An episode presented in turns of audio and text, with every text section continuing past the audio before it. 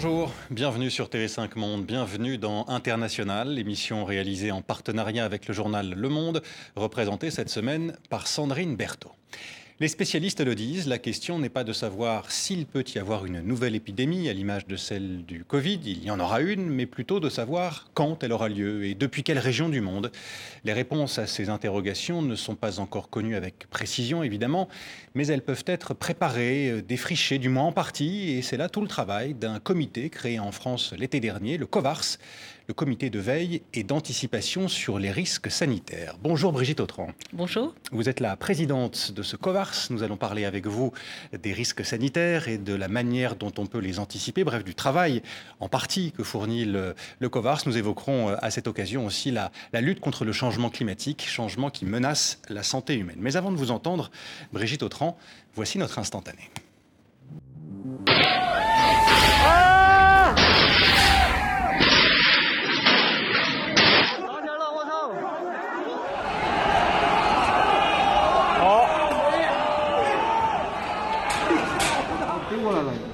啊，我可打了。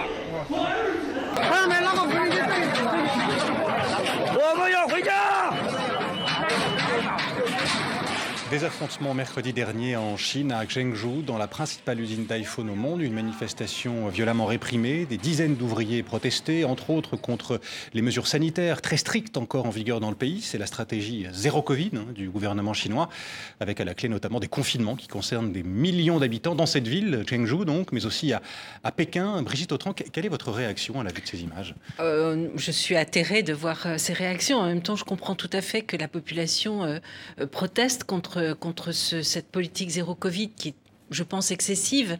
Alors, ce qu'il faut voir, c'est que la Chine n'est pas dotée de des mêmes infrastructures de santé que, celles que nous avons ici. Et donc, euh, il est nécessaire qu'ils utilisent des, moyens de prévention. Euh, qui ne sont pas aussi médicalisés que les nôtres et, et effectivement l'isolement est important pour eux mais et d'autre part, malheureusement, le vaccin qu'ils utilisent est un petit peu moins efficace que ce qu'on a euh, chez nous. Euh, mais néanmoins, aujourd'hui, euh, tout le monde reconnaît que cette politique zéro Covid n'a plus de sens n'a plus de sens, pas, ni en Chine, oui, sur le plan scientifique, on sait que l'épidémie s'est répandue partout, qu'elle a fait plusieurs cycles de, transmission. Ça fait deux ans et demi ou presque trois ans que, nous sommes dans cette épidémie. Et donc, aujourd'hui, l'épidémie est installée. Euh, il est impossible qu'on arrive à un zéro Covid euh, nulle part au monde, pas plus en Chine qu'ailleurs.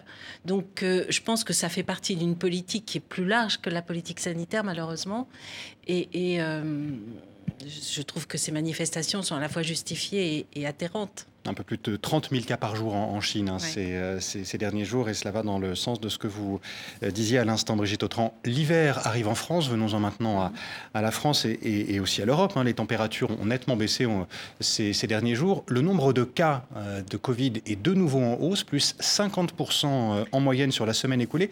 Est-ce qu'on est, selon vous, au début d'une neuvième vague? Alors attention, les chiffres sont difficiles à interpréter en termes de nombre de cas parce que vous savez sans doute qu'il y a eu une grève des laboratoires qui faisaient le dépistage. Donc en fait, on est à plus 50% par rapport à quelque chose qu'on comprenez pas bien. Les chiffres qui sont vraiment incontestables, ce sont les chiffres d'hospitalisation, puisque là, il n'y a pas de grève, et euh, il n'y a pas d'augmentation euh, marquante de l'hospitalisation. Nous sommes néanmoins dans un plateau avec une toute petite tendance à la hausse. Donc, effectivement, méfiance. Méfiance d'autant plus que l'on sait qu'il y a un nouveau variant qui est arrivé, un variant qui s'appelle BQ11, qui est un petit de BA5, qui lui-même est un petit de Omicron, donc on n'arrête pas la succession des variants. Un variant de variant d'Omicron. Voilà. Et ce variant, euh, tout le monde prédit, d'ailleurs c'est celui qui infecte la Chine en ce moment, tout le monde prédit qu'il est dominant la semaine prochaine euh, dans toute l'Europe. Euh, on n'a pas encore de notion très importante sur sa gravité, mais néanmoins on est extrêmement vigilant. Et d'ailleurs le COVAR s'apprête à euh, s'auto-saisir du sujet et à redonner un avis dans les 15 hum, premiers jours de décembre. Pas d'indication encore sur sa gravité. Omicron était un, virus euh, très contagieux. Est-ce qu'on sait si celui-ci le sera tout autant, voire plus? Il l'est plus. Il est plus contagieux. Et le point qui nous inquiète le plus, c'est que il est euh, il échappe plus au système immunitaire, c'est-à-dire qu'il est moins sensible aux, anticorps, moins sensible aux vaccins. Euh, heureusement, il y a encore un traitement efficace, donc euh, tout, va bien. Ce traitement, le Paxlovid, est très important, mais euh, les vaccins perdent un tout petit peu de la sensibilité. Alors, j'en profite pour dire que c'est vraiment important dans tous les pays de pratiquer ce deuxième rappel pour ceux qui ont eu la chance d'être déjà vaccinés et de faire le vaccin quand on n'a pas encore eu accès au vaccin, car les vaccins continuent à protéger contre les formes graves. Mmh. Et euh, même si ce variant est plus contagieux, on peut éviter la gravité grâce au vaccin. Avant de parler des masques avec euh, Sandrine Berthaud, euh, quelques questions encore sur le, sur le vaccin. Est-ce que la campagne de vaccination patine Vous parliez du, deuxième rappel, ce qui fait a priori une quatrième dose hein, si on n'a pas été contaminé par le, le, Covid. 7 700 000 personnes en France ont reçu une deuxième dose de rappel. C'est assez peu. Oui. Est-ce que la campagne vaccine, euh, patine pardon Voilà, c'est 7 millions 700 000, c'est depuis le début de l'année. Euh, et vous savez que depuis le, début du mois d'octobre, nous avons une nouvelle génération de vaccins qu'on appelle les vaccins bivalents. Et donc là, on a à peu près 2 millions de personnes qui ont bénéficié de ce, de ce nouveau vaccin. Bivalent parce qu'il s'attaque à la fois à, la, à, deux. à deux souches, à la souche originelle du SARS-CoV-2 et à la souche Omicron. Voilà, et en particulier le fameux variant BA5. Euh, est-ce qu'il faut du coup jeter les précédents vaccins, les vaccins monovalents qui ne s'attaquent qu'à la souche originelle? Non, ces monovalents restent d'excellents vaccins et quand on n'a pas l'occasion, c'est, il ne faut pas s'angoisser, quand on n'a pas l'occasion d'avoir accès au vaccin bivalent, il faut quand même faire le rappel avec le vaccin monovalent qui protège quasiment autant, aussi bien que le, que le bivalent. Euh, est-ce qu'il va falloir se faire vacciner chaque année, voire plusieurs fois par an, compte tenu de l'évolution de, de ces virus? Ça, on ne le sait pas encore. Euh, ce qui est rassurant, c'est que euh, la protection contre les formes graves dure. Malheureusement, elle dure moins quand on a 80 ans quand on a 95 ans. Et donc, au-delà d'un certain âge, il est nécessaire de faire régulièrement des rappels. On pense qu'on va rentrer dans un processus qui est à peu près comme pour la grippe, avec les mêmes critères de recommandation. On n'a pas encore d'idée très claire de la fréquence des vagues futures. Voilà, il faut suivre au jour le jour et être extrêmement vigilant. Euh, certains médecins, certains chercheurs euh, disent aussi qu'il est urgent de mettre en place une stratégie qui permettrait d'obtenir des vaccins plus durables, c'est-à-dire dont l'action, dont les effets durent plus longtemps. Ils le disent dans une étude américaine hein, qui a été publiée le, 10 novembre dernier dans la revue Nature Medicine. Euh, une stratégie pour obtenir des vaccins dont les effets durent plus longtemps. Est-ce que c'est aujourd'hui envisageable et souhaitable? Tout à fait, c'est tout à fait envisageable. Mais en fait, il reste des inconnus. nous avons bénéficié dans nos pays d'un vaccin extraordinaire qui est le vaccin à base d'ARN messager ou du vaccin à base de, vecteur rétroviral, on voit que le taux d'anticorps décroît assez rapidement, hein, dans 3 à 6 mois. Et euh, il y a des hypothèses qui font penser qu'une génération plus classique de vaccins pourrait peut-être induire des taux plus longs d'anticorps, plus durables, mais on n'a pas encore la démonstration de cela. Et donc, effectivement, la génération de vaccins euh, faite par Sanofi Pasteur en particulier, ou par l'entreprise Novavax, ou bien par une entreprise espagnole IPRA, pourrait peut-être euh, donner des résultats. Ces vaccins sont autorisés et donc il est absolument nécessaire de conduire aujourd'hui des études pour évaluer la durabilité des anticorps et voir si effectivement on est protégé plus longtemps avec, euh, en fonction du type de vaccin qu'on a reçu. Oui, moi j'ai envie de, reposer une question euh, qu'on a un petit peu oubliée, c'est les gestes barrières. Vous aviez euh, recommandé le port du masque lors euh, de la huitième vague le mois dernier. Pardon. On a eu l'impression de réinventer l'hygiène publique avec le lavage des mains, les, distances, j'ai envie presque de dire les distances de sécurité. Est-ce qu'il n'y a pas une lassitude par rapport à ça? On, on a l'impression que les gens ont assez vite finalement abandonné après presque trois ans de crise le lavage des mains, la distance, le port du masque dans, le métro ou dans les transports publics.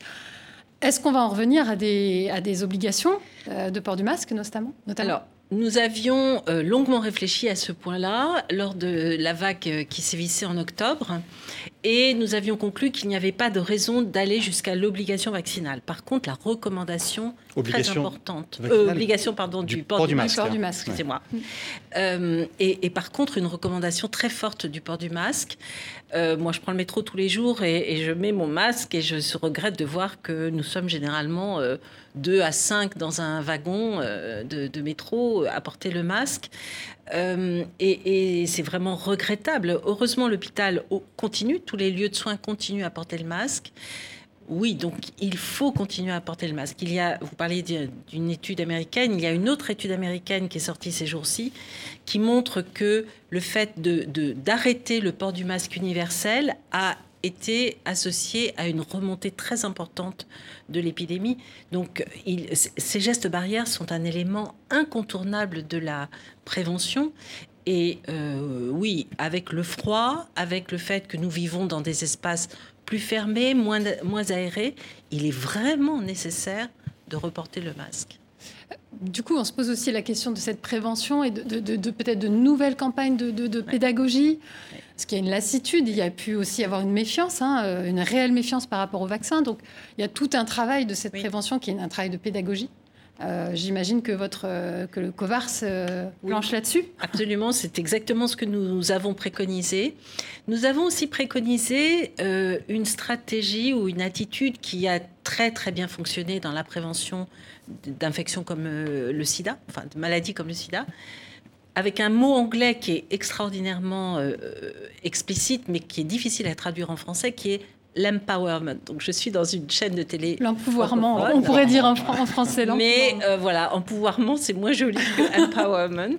Et, donc nous l'avons traduit euh, de façon un peu plus faible par implication. Je pense que vous avez complètement raison. Il y a une fatigue de la société qui est tout à fait attestée par des enquêtes euh, sociologiques. Mais néanmoins, nous recommandons au pouvoir public de, de redévelopper effectivement ces campagnes d'information. Je crois que ces campagnes d'information, il ne faut pas qu'elles soient martiales. Il ne ne faut pas qu'elle soit euh, dans l'obligation. Il faut qu'elle soit dans la conviction. Il faut donner envie de se protéger. Il faut donner envie de protéger les autres. Expliquer encore. Expliquer, toujours expliquer, être transparent. Euh, donner des informations claires et faire confiance et être dans la bienveillance, je crois que c'est très important. Donner des, explications claires, mais face à ces explications, certains ne les entendent pas et continuent de, de contester euh, une forme de réalité euh, scientifique. comment, comment faire pour les convaincre, ces, ces gens-là, et faire en sorte que leurs paroles ne, ne se diffusent pas dans la société? Alors déjà, nous avons besoin de vous.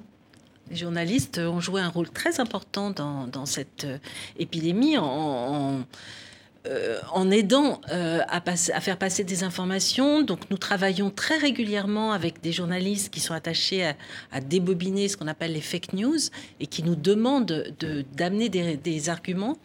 voilà, je crois qu'il y a une grande question de formation, d'information à l'école, au collège, au lycée. Il faut donner confiance aussi dans la science et dans les, progrès pour euh, mieux appréhender ces, points. Je reviens à, ce que vous disiez tout à l'heure sur euh, l'hôpital et le port du masque à, l'hôpital. L'hôpital est un sujet aussi euh, dans le Covid. On en a parlé à l'Assemblée nationale cette semaine en France et encore aujourd'hui. Emmanuel Macron, le président de la République, a abordé le sujet. C'est celui de la réintégration éventuelle des soignants non vaccinés. le président de la République dit aujourd'hui qu'il faut une décision scientifique et non politique sur le sujet. Vous, professeur émérite d'immunologie, présidente du COVARS, est-ce que vous êtes favorable à ce que, d'un point de vue scientifique, à ce que ces soignants non vaccinés puissent travailler à nouveau? Alors, je vais répondre en mon nom propre et pas au nom du COVARS, puisque nous répondons de façon collégiale. Et je n'ai pas, sur cette question, euh, encore pris l'avis de, nos collègues. Mais néanmoins, euh, personnellement, je pense que l'obligation vaccinale qui était faite il y a quelques mois, il y a un an, est toujours valable aujourd'hui. Euh, nous avons affaire à une infection qui est euh, qui peut être sévère. Vous savez qu'il y a encore 1000 euh, hospitalisations par jour, enfin, chaque jour, 1000 sujets hospitalisés. Donc, on ne peut pas laisser des personnes se contaminer, des, des, soignants se contaminer avec le risque de recontaminer les autres. Donc, la vaccination et le rappel de la vaccination, c'est ce qui est recommandé au personnel de soignants. Le rappel permet de mieux se protéger non seulement contre les formes graves, mais aussi de limiter la transmission. Donc c'est une vraie question de responsabilité euh, et, je, nous allons travailler sur ce point si, si euh, le président de la République nous saisit et nous, pourrons nous en saisir nous-mêmes. Mmh. Et je pense pouvoir dire que la, position du COVAR sera euh, en faveur du maintien de l'obligation vaccinale face à un vaccin qui est tout à fait efficace. On va parler du fonctionnement du COVARS dans quelques instants avec vous, euh, Brigitte euh, Autran. Euh, les vaccins, c'est un sujet que vous connaissez particulièrement bien. Ils ont fait l'objet de, plusieurs de vos travaux de recherche. Cela dit, vous avez travaillé sur d'autres sujets. C'est le focus international. Retour sur votre carrière, Brigitte Autran, avec Anaïs Furtad et Emmanuel Marty. C'est la surprise. 1981. Vous êtes la première interne de France à traiter un patient malade du sida. Un choc selon vos propres termes qui vous conduit à dédier une grande partie de votre carrière d'immunologue à la lutte contre le VIH. Doctorante, chef de clinique assistante puis professeur des universités, en 2010, vous prenez la direction du département d'immunologie de la Pitié-Salpêtrière à Paris. Vos recherches sur les vaccins, le VIH ou encore le cancer font date. Professeur émérite à la faculté de médecine de la Sorbonne, vous voulez, Brigitte Autran, innover au service des patients. L'idée est de créer la médecine personnalisée. La médecine du futur, c'est la médecine personnalisée. Un projet bousculé par l'arrivée de nouvelles maladies. En 2020, le monde est confronté à un virus venu de Chine, le Covid-19. Je déclare une urgence de santé publique de portée internationale face à l'épidémie mondiale du nouveau coronavirus. Face à la pandémie, la France se dote en urgence d'un conseil scientifique Covid-19 dirigé par le professeur Jean-François Delfrécy, puis d'un conseil d'orientation de la stratégie vaccinale. Deux ans durant, le gouvernement écoute et suit souvent les recommandations des experts. Ils ont dit, il faut peut-être se préparer à ce que le confinement dure. Au-delà de 15 jours, nous le savons, mais peut-être qu'il pourrait s'étendre jusqu'à une date euh, plus lointaine de l'ordre de 5 ou 6 semaines. À la levée de l'état d'urgence sanitaire en juillet 2022, le Conseil scientifique disparaît. Le Conseil d'orientation de la stratégie vaccinale aussi. Ils sont remplacés par le COVARS, le comité de veille et d'anticipation des risques sanitaires que vous dirigez. Un projet dit de santé globale, rare en Europe. Sa mission Surveiller tous les risques pour l'homme, venant de l'animal, de l'alimentation ou encore du réchauffement climatique. Pour vous, la prévention est le meilleur remède. Prévenir donc et anticiper, c'est l'une des missions euh, du COVARS, le comité de veille et d'anticipation des risques sanitaires. Comment faites-vous pour anticiper ces risques? Comment travaillez-vous et avec qui, Brigitte Autran? Alors d'abord, le décret nous avait euh, demandé de, regrouper euh, des personnalités scientifiques et médicales incontestées et avec une reconnaissance internationale qui couvraient les, les champs des missions que vous avez mentionnées, c'est-à-dire les risques infectieux dans une perspective One Health, c'est-à-dire la santé humaine, mais en relation avec la santé animale. La santé globale. Hein. La santé globale. Et, absolument, donc la santé globale au sens anglais du mhm. terme, c'est-à-dire pas seulement la santé euh, du territoire métropolitain, mais la santé du territoire national français d'abord, et euh, en relation avec le monde en relation avec les, les risques d'infection transmises par les animaux, en relation avec les risques alimentaires, de pollution et les changements climatiques. Alors, ces risques-là, euh, sont souvent des risques de crise sanitaire par l'intermédiaire d'infections. C'est-à-dire que, vous vous souvenez de la vache folle, c'est une forme d'infection. Euh, le changement climatique peut changer la façon dont les, virus ou les bactéries se comportent et, surtout euh, les moustiques vont voyager beaucoup plus au nord. Donc la question de la pollution et de l'environnement sont des façons modernes et actuelle d'envisager ces problématiques de crise sanitaire. Donc c'est vraiment quelque chose de très intéressant et du coup, le comité COVARS est composé d'experts qui sont un peu différents de ceux du, Covid-19, avec des vétérinaires, avec des spécialistes de moustiques, avec des, euh, cliniciens, bien sûr, des infectiologues, des urgentistes, des généralistes, euh, des spécialistes de vaccins, des spécialistes de sciences humaines et sociales, et puis un point très important qui existait déjà, mais peut-être que nous avons renforcé, qui est cet aspect de démocratie sanitaire, avec euh, des représentants des associations et euh, des représentants des citoyens. Et l'idée, c'est vraiment de travailler de façon collégiale, c'est-à-dire que tout le monde participe à la réflexion.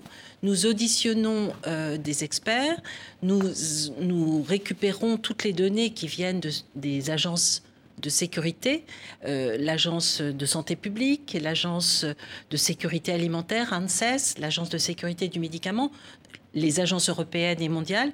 Donc nous récupérons toutes ces données, nous faisons l'analyse scientifique, nous travaillons beaucoup et euh, nous surtout nous, réfléchissons ensemble pour essayer de construire un avis qui soit représentatif de cette diversité et de la, de la population.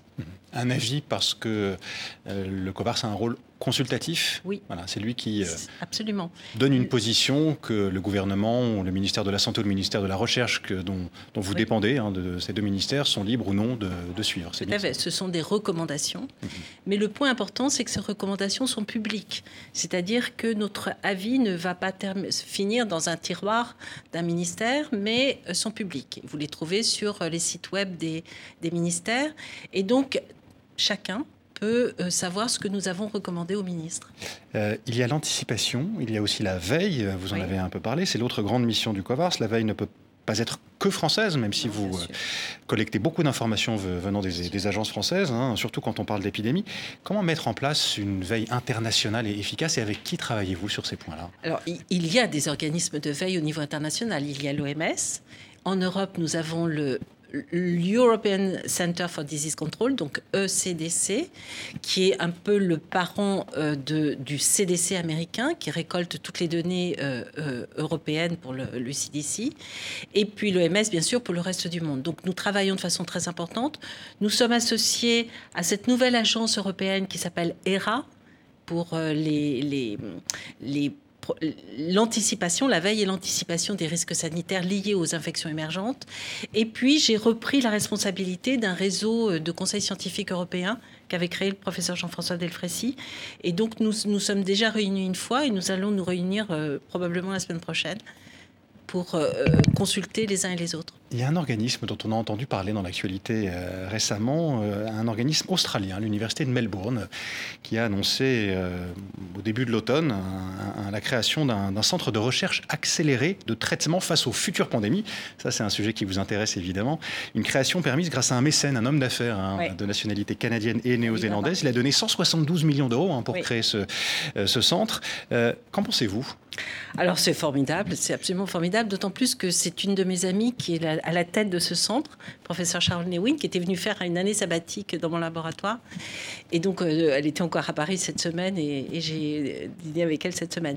Donc un homme d'affaires qui était le créateur de Alibaba, et qui a considéré que effectivement euh, à l'occasion de la crise Covid, il a vu à quel point la recherche médicale pouvait bénéficier d'avancées innovantes mais qu'il fallait accélérer les choses.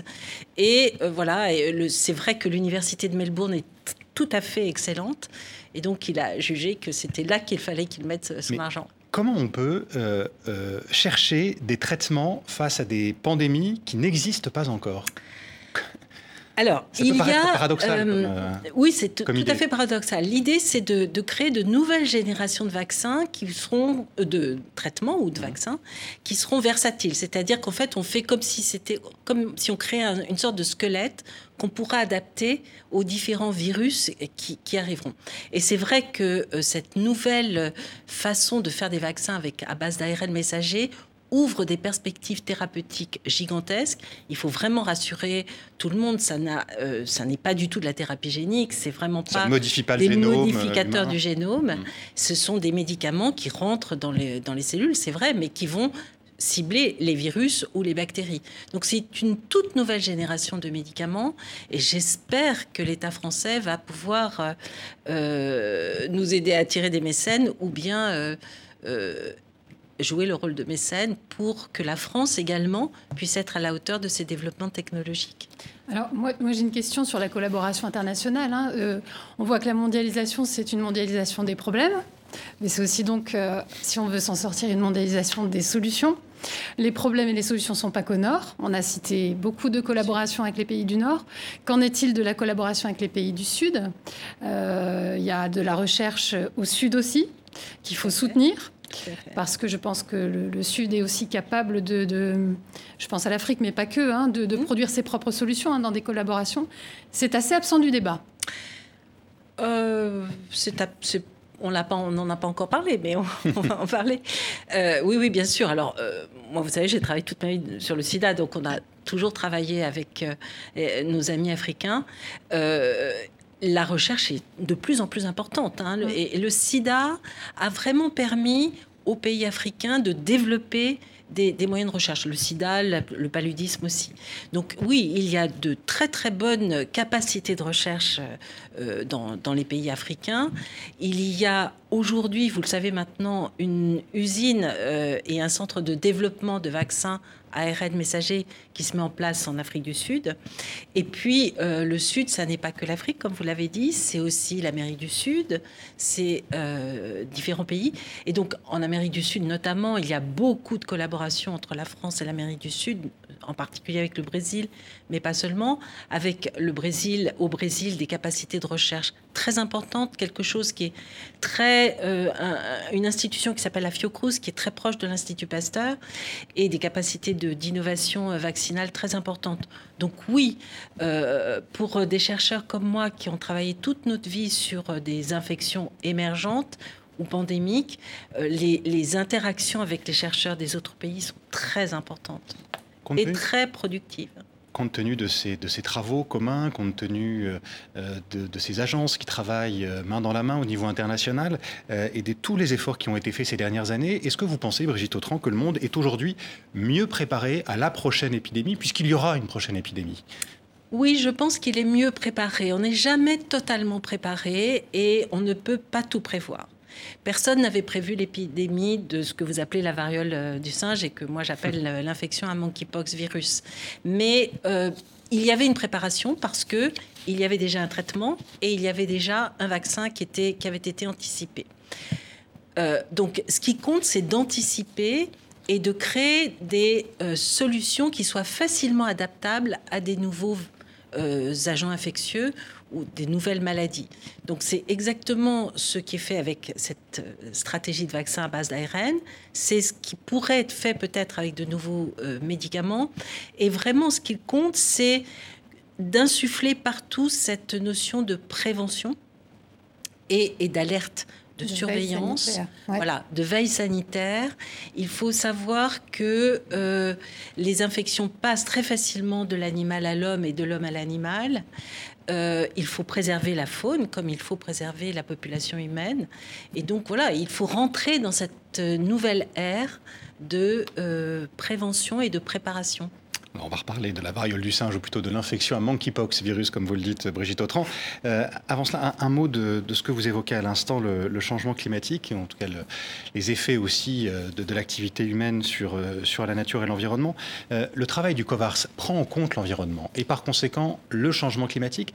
Dites-nous pourquoi le changement climatique est dangereux pour la santé humaine toutes les infections, toutes les grandes épidémies dans toute l'histoire connue depuis l'Antiquité sont liées à des changements climatiques et à des migrations humaines.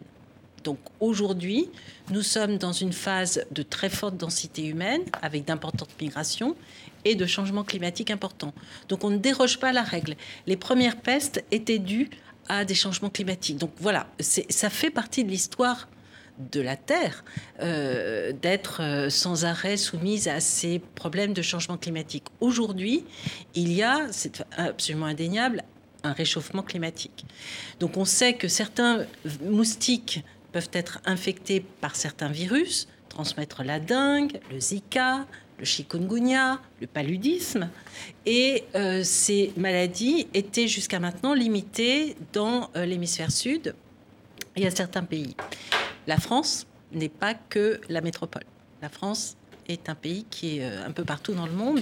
Et donc la France a toujours été atteinte par ces, par ces pathologies. Aujourd'hui et cet été, il y a eu quelques cas de dingue, quelques cas euh, euh, d'infection à ce qu'on appelle le West Nile virus.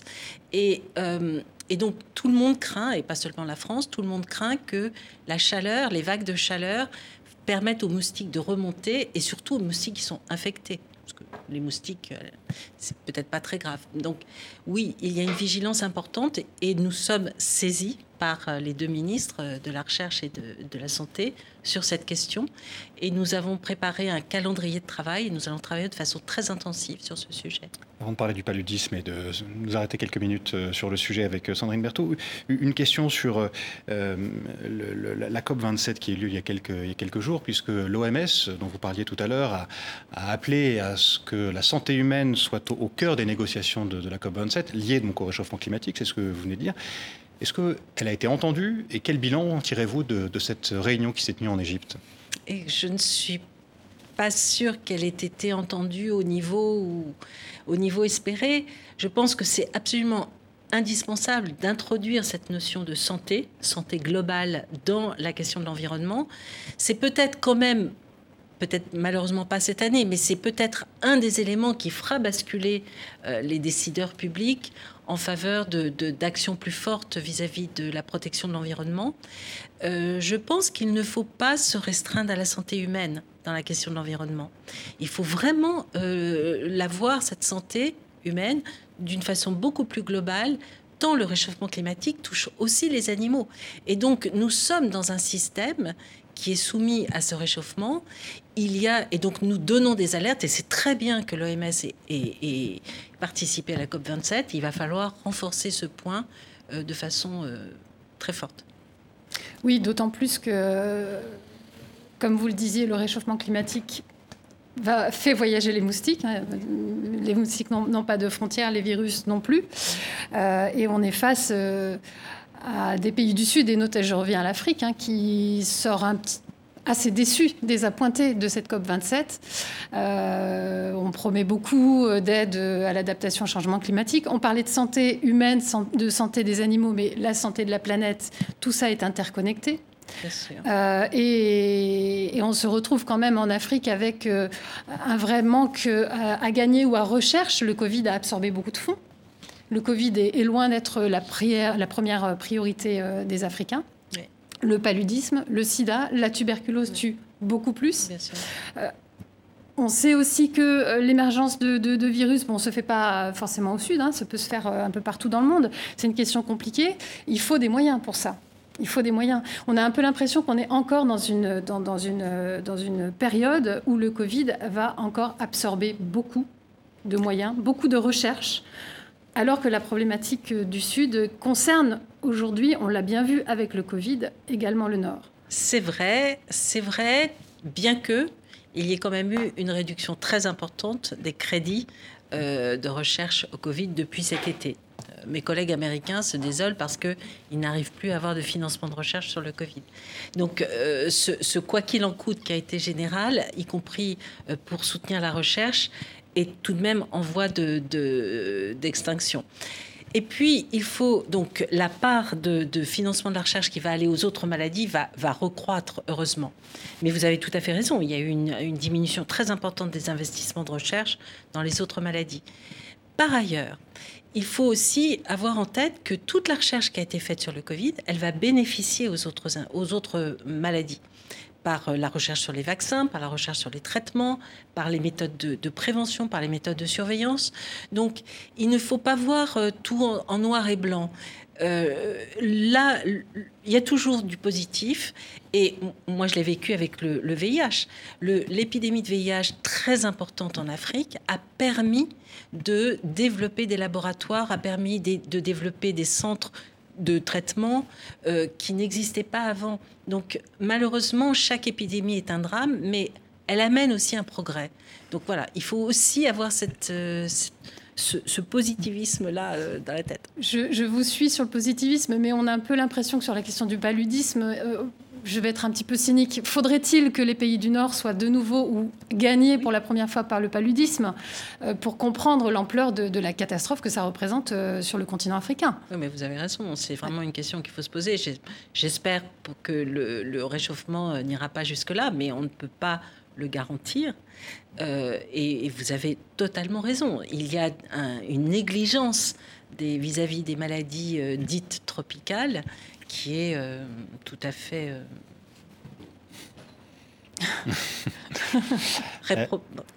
qu'on peut reprouver. Euh, vous parliez tout à l'heure de, la recherche, de l'argent qui a été consacré à, la recherche, notamment contre le, paludisme. Cet argent qui a baissé ces, dernières années a quand même permis de mettre au point un, un, vaccin, un vaccin qui a été testé pendant deux ans dans quelques pays d'Afrique, au Kenya notamment. Test concluant, selon la communauté médicale, exemple avec cette infirmière interrogée en début d'année.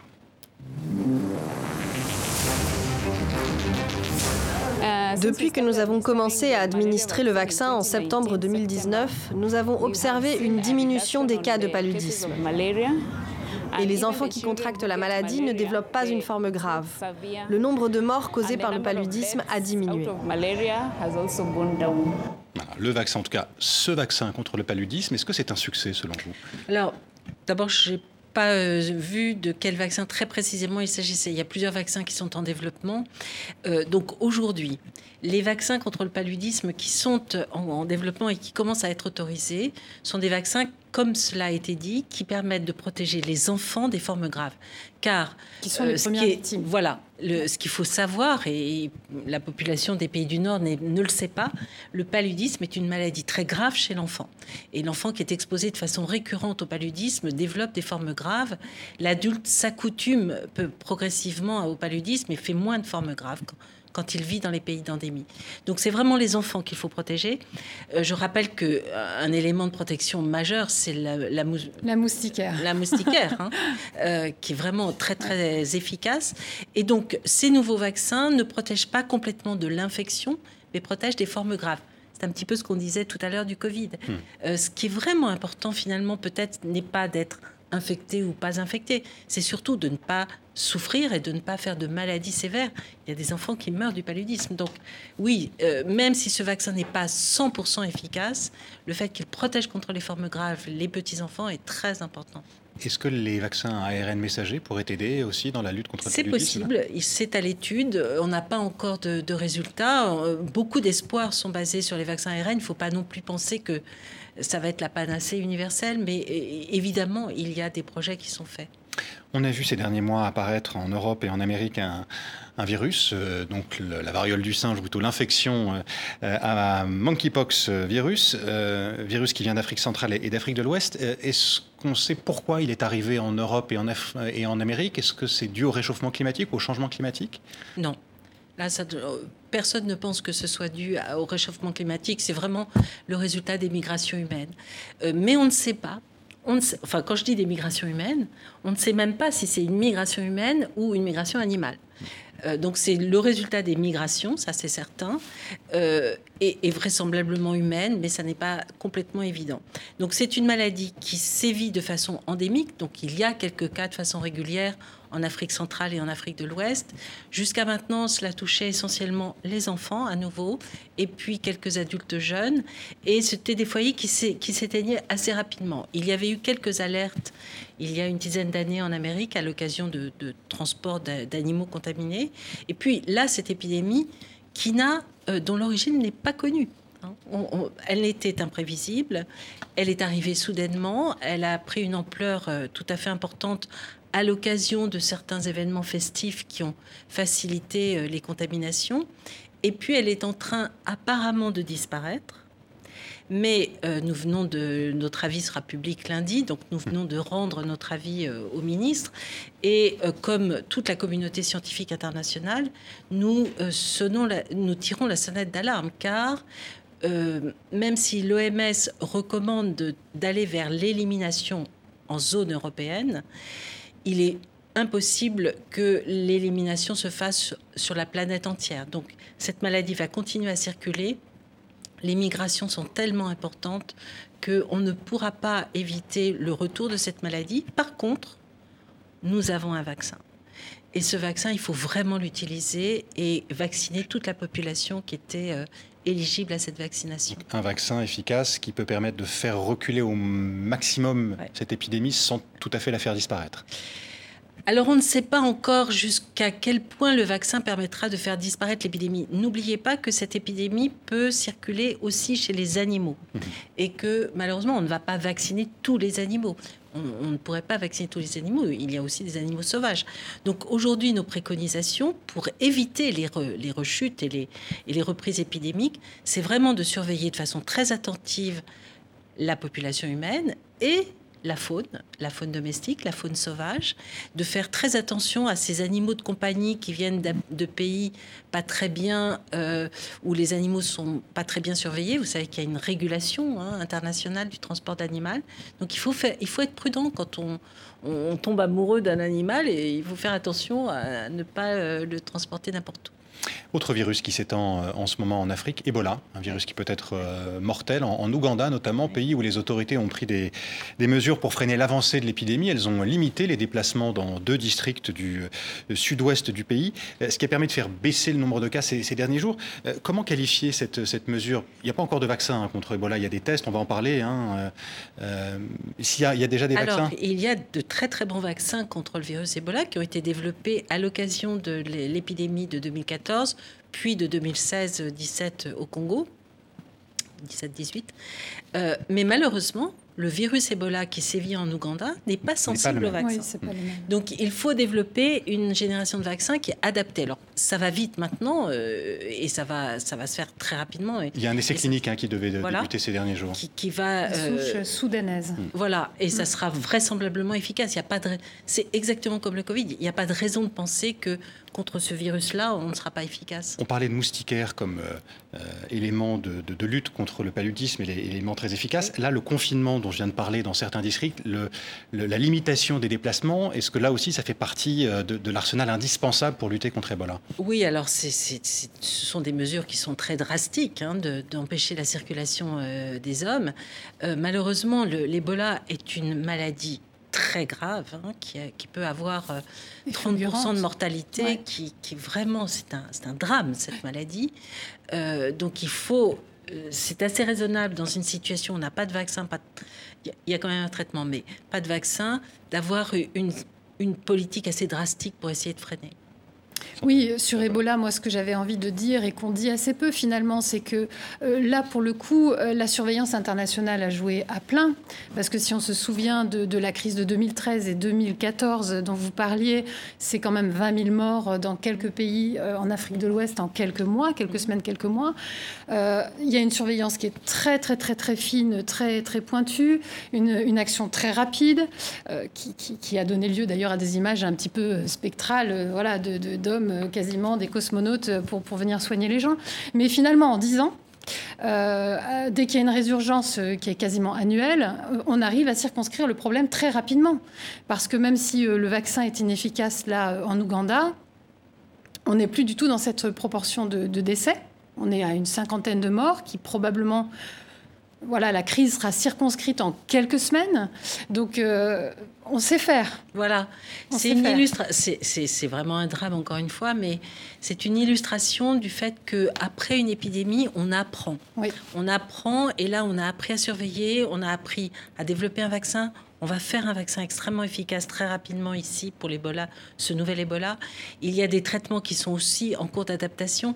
Donc, euh, c'est, et vous avez complètement raison, c'est l'énorme épidémie d'Ebola de 2014-2015 qui a été vraiment une alerte extrêmement forte au niveau mondial euh, du fait de la gravité de cette maladie pour euh, faciliter ce qu'on appelle la préparation aux pandémies. Il existera donc peut-être bientôt de nouveaux vaccins contre Ebola, contre cette souche en tout cas, contre le paludisme, mais cela ne veut pas forcément dire qu'ils seront administrés en, masse. Beaucoup trop de personnes dans le monde n'ont toujours pas accès aux vaccins dont elles ont besoin, disait il y a quelque temps le, directeur général de l'OMS, l'OMS qui plaide pour que les vaccins soient traités en bien public euh, indépendamment donc des logiques de, marché. Euh, qu'en pensez-vous, Brigitte Autran Moi, je pense qu'effectivement, c'est un bien public. Alors, où mettre la limite? Parce que les médicaments, beaucoup de médicaments aussi sont, sont des biens publics. Euh, il faut répéter que le vaccin, c'est le meilleur outil de protection de, de, nos populations, hein, qui, a, qui, a, le plus grand bénéfice pour un coût le moins élevé. Euh, et, effectivement, il y a le programme d'accès aux vaccins euh, de, développé par l'OMS qui permet aux petits-enfants d'être vacciné contre les maladies principales. Mais il n'y a pas d'accès pour euh, des rappels, il n'y a pas d'accès pour des vaccins recommandés à des personnes plus âgées. et donc l'Afrique et beaucoup de pays en développement sont encore très limités dans leur accès aux vaccins. Or, euh, oui, c'est un bien public. Beaucoup de vaccins ont été inventés il y a longtemps.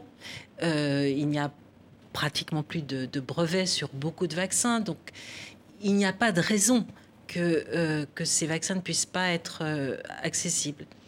Néanmoins, il ne suffit pas de dire le vaccin, il faut aller jusqu'à la personne. Il faut qu'il y ait toute la chaîne donc il ne suffit pas de produire, hum. il ne suffit pas d'envoyer les doses. Il faut aussi les produire sur place si on peut, mais il faut aussi les administrer. On l'a bien vu avec le Covid, hein. beaucoup de doses sont, ont été perdues. Voilà, hum. il faut aussi les administrer, hum. donc c'est toute une chaîne. Il ne suffit pas de dire que c'est un bien public. Il nous reste quelques minutes, Brigitte Autran. Vous avez travaillé, vous l'avez dit, euh, longtemps sur le, VIH. Euh, où en est la recherche d'un vaccin contre le, le sida? Malheureusement, ça c'est un... Voilà, c'est un, c'est l'Arlésienne. Euh, je fais beaucoup de cours encore et euh, chaque année, euh, je dis aux étudiants, eh bien, peut-être l'année prochaine. alors, ce que aujourd'hui, on ne sait pas faire. On ne sait pas faire parce que c'est un virus qui est vraiment redoutable, qui échappe au système immunitaire, qui a des, mécanismes de lutte contre nous qui sont absolument redoutables. on espère que les vaccins ARN aideront. on n'ose plus rêver complètement, mais on, croit toujours qu'on y arrivera un jour. Euh, nous avons parlé de, vaccins, donc encore en cours d'élaboration, de recherche, euh, on vient de le faire, de vaccins contre des maladies nouvelles, mais pas des vaccins qui sont connus euh, depuis longtemps, même si vous l'avez évoqué il y a quelques instants, des vaccins contre des maladies qu'on croyait disparues ou presque, hein, surtout dans les pays développés. Or, il n'en est rien. exemple aux États-Unis, où la poliomyélite, la polio, une maladie infectieuse qui peut provoquer des paralysies, revient à New York et dans l'État qui l'entoure. Témoignage d'un biologiste américain.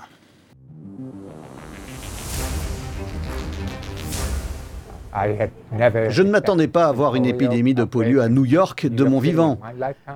Je pensais que c'était un virus en voie d'extinction et que dans un avenir proche, on finirait par déclarer la polio éteinte, comme on l'a fait pour la variole. Mais malheureusement, le virus revient.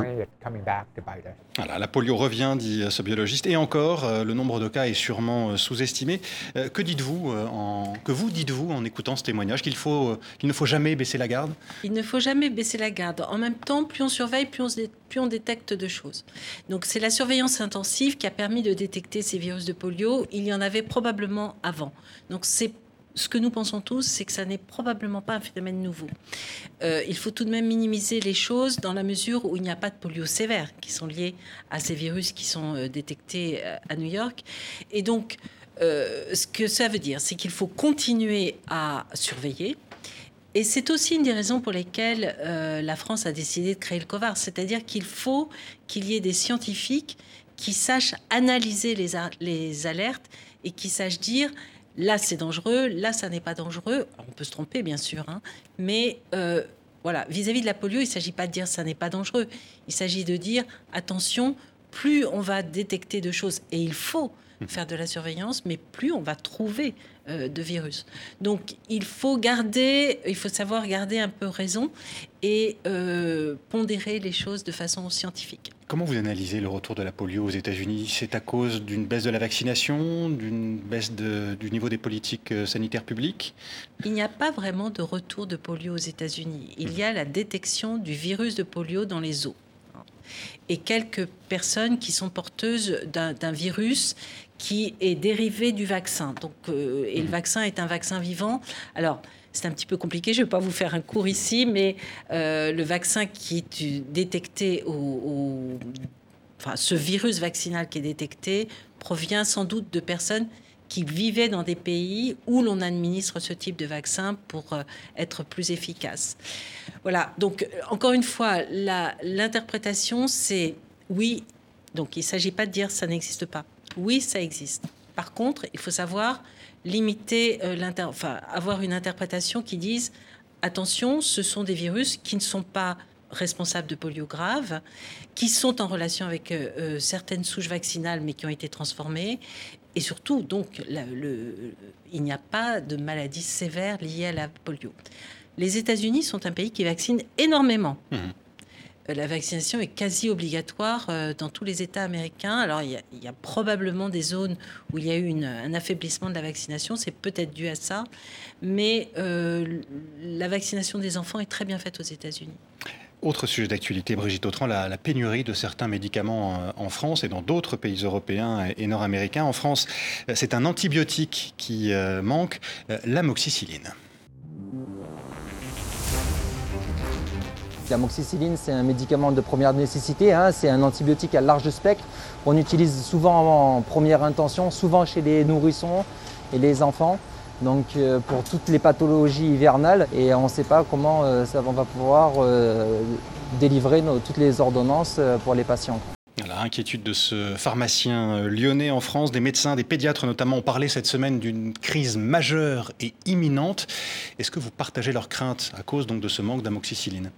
Oui, bien sûr. Mais en même temps, il faut savoir qu'on n'administre pas de l'amoxicilline à toutes les infections hivernales de l'enfant. Il y a seulement certaines infections. L'amoxicilline n'a aucun effet sur les infections virales. Ça ne sert à rien de traiter une bronchiolite. Ça ne sert à rien de traiter un rhume avec de l'amoxicilline. L'amoxicilline est un antibiotique qui sert à traiter des infections bactériennes. Il y a assez peu d'infections bactériennes. Donc c'est un produit, alors pour le coup, c'est vraiment un bien public. C'est un trésor qu'il ne faut pas dilapider.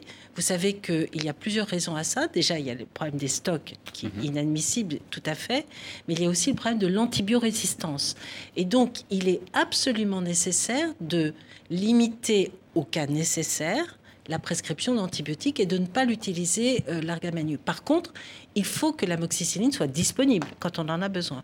Ça, c'est certain. Les autorités ont demandé aux médecins de faire attention, comme vous le disiez à l'instant, à leur prescription d'amoxicilline. Et donc l'approvisionnement d'un médicament, en tout cas la production de ces médicaments, c'est l'une des, questions qui se posent aussi euh, dans ce, dans ce dossier. Il existe des, tensions dans l'approvisionnement de médicaments. Il y en a eu notamment pour le paracétamol, hein, qui est aussi une, une molécule euh, fréquemment euh, consommée.